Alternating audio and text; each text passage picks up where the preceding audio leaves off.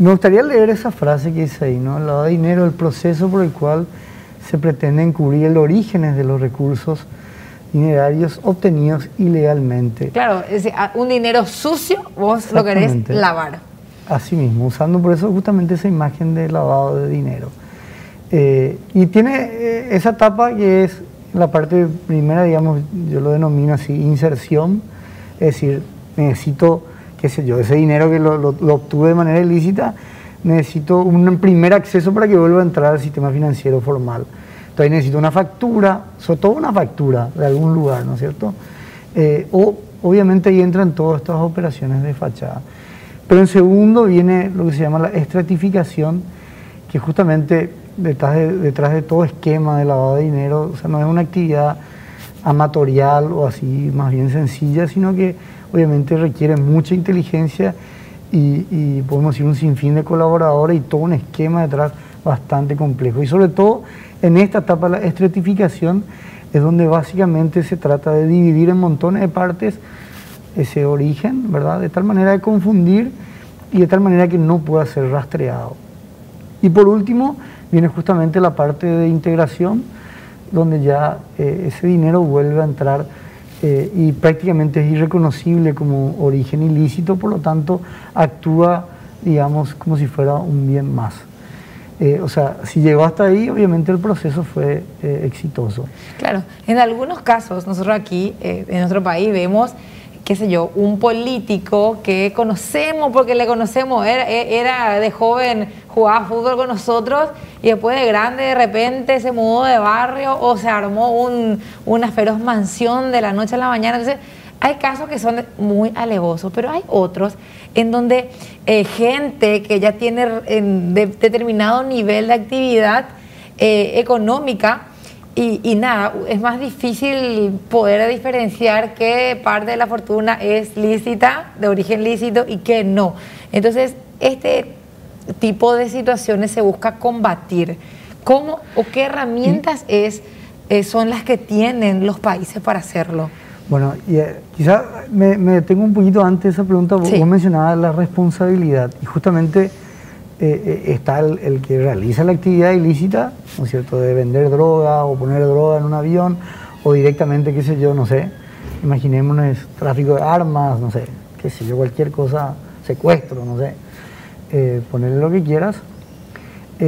pero detrás, como te decía, hay un esquema, por lo tanto la responsabilidad es muy distinta es la persona que, qué sé yo, que entra con la ametralladora a la persona justamente que está mandando cuentas, digamos, o transferencias al exterior de manera estratificada, o al contador que en cierta manera dibuja los números, o al escribano que en cierta manera a través de, de escritura o certificados de dominio, qué sé yo, va, va, va mezclando. O sea, por eso delimitar muchas veces la responsabilidad desde el punto de vista jurídico creo que es algo muy complejo para los abogados, pero ahí entra justamente la complejidad del sistema, porque claro.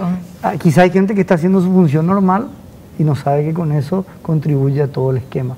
Por lo tanto, creo que esa es la enorme dificultad que tiene tanto eh, el Poder Judicial o, o, de cierta manera la Fiscalía, la Policía, la parte de finanzas, en tratar de desmantelar, digamos, eh, eh, hasta qué punto, digamos, las personas son responsables como agentes o no. Bueno, esto es lo que justamente mencionás en esta segunda placa que tenemos aquí en el IDOWOL, que dice que la necesidad de limitar la responsabilidad de cada persona es sumamente delicada, ya que debe evaluar con mucha precisión a las personas que de alguna manera intervienen en el delito y así llegar a identificarles en calidad de autor o partícipes.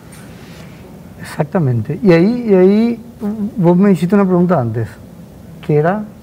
Pues ya me ¿Qué herramientas disponen los países? Porque aquí vos desglosás esto, ¿verdad? Pero, pero digo nomás, eh, todos hoy los países tienen las herramientas como para decir, alguien puede decir, no, a mí lo me es difícil, pues yo lo soy. Nosotros, por ejemplo, Paraguay, un país pequeño que siempre estamos últimos en todo, eh, sí, tenemos. Bueno, de hecho, quizás si pasamos al tercer slide y después volvemos a este, las consecuencias económicas. Bueno, vamos, vamos ahí, está, ahí está más o menos, eh, en cierta manera, algunos requisitos. Y, y este grupo de acción financiera, obviamente, ellos vienen con muchísima experiencia eh, eh, y, es más, hoy tenemos que saber que la complejidad también se basa en que trasciende las fronteras, digamos.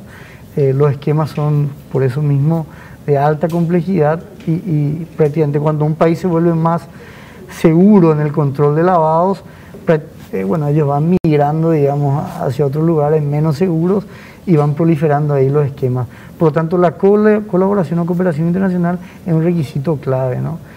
Y ahí vemos uno, criminalización del lavado de dinero, es decir, que haya leyes en cierta manera que puedan condenar, eh, prevención y requerimientos a sujetos obligados, sujetos obligados son las instituciones financieras, contadores, escribanos, eh, exigir a estos sujetos obligados que conozcan al cliente, ahí la frase que, que se habla mucho es follow the money,